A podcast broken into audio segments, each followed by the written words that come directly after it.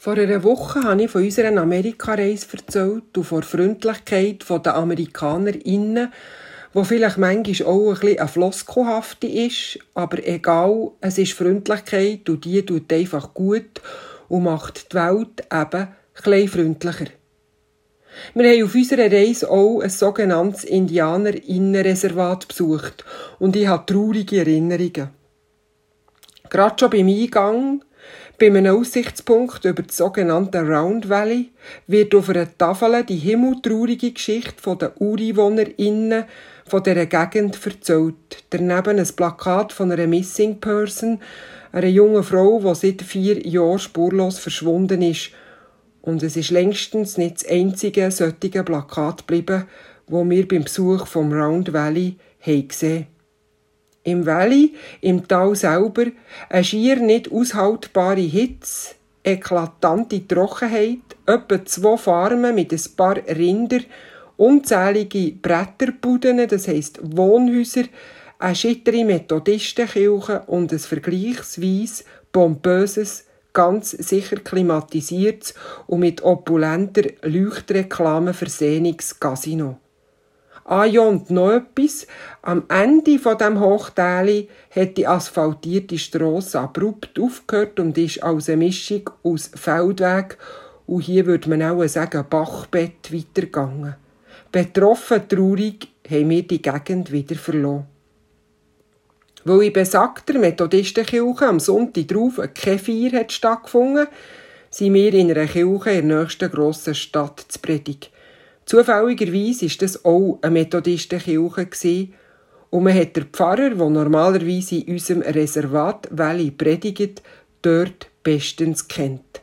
Und ebenfalls zufälligerweise ist an diesem Sonntag dann die Aufarbeitung vor Schuld der weißen AmerikanerInnen am Schicksal der indigenen Bevölkerung im Zentrum vom Gottesdienst gestanden. Wir haben gestaunt über die ungeschminkt ehrliche Selbstreflexion der Referierenden. Sie hat etwas wahnsinnig Tröstliches für uns. Etwas haben wir im Eifer und der Betroffenheit, wo uns angesichts vom Schmerz und der Armut der indigenen Menschen hat packt, komplett ausblendet.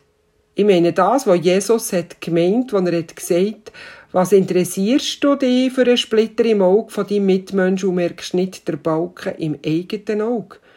Matthäus 7,3 Wir haben in der Schweiz ja unsere ganz eigenen Probleme, zum Beispiel mit den Oligarchen und anderen von Menschenrechtsverletzungen beschmutzten Geldern oder mit der Aufarbeitung der Geschichte rund um die Verdinkung. Beides heikle und unschöne Themen. Was habe ich gelernt aus allem dem? Erstens, vergiss einfach nie den Balken im eigenen Auge, weder Schwächen und Fehler der Mitmenschen förmlich entgegengumpen, in unserem Fall vom amerikanischen Staat. Und zweitens, gerade unsere Religion liefert ein grossartiges Instrumentarium, frei, aufrecht und ungeniert zum eigenen Versagen zu stehen und daraus zu lernen. Das ist es doch, was der Schreiber vom Johannesevangelium meint, wenn er Jesus lässt sagen Wer mein Wort gehört und an den glaubt, wo mich hat geschickt, hat das ewige Leben und kommt nicht ins Gericht, sondern direkt vom Tod ins Leben.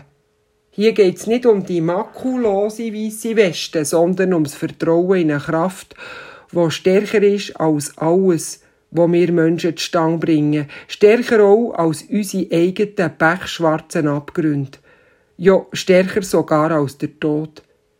Wenn das keine Perspektive, keine Befreiung ist, aufrecht und ungeschminkt die eigene Menschlichkeit zu beäugen und mutig und schwungvoll aus den eigenen Schwachstellen zu lehren? In diesem Sinn wünsche ich euch eine gute Woche. Sandra Kunz, Pfarrerin in Trubschachen.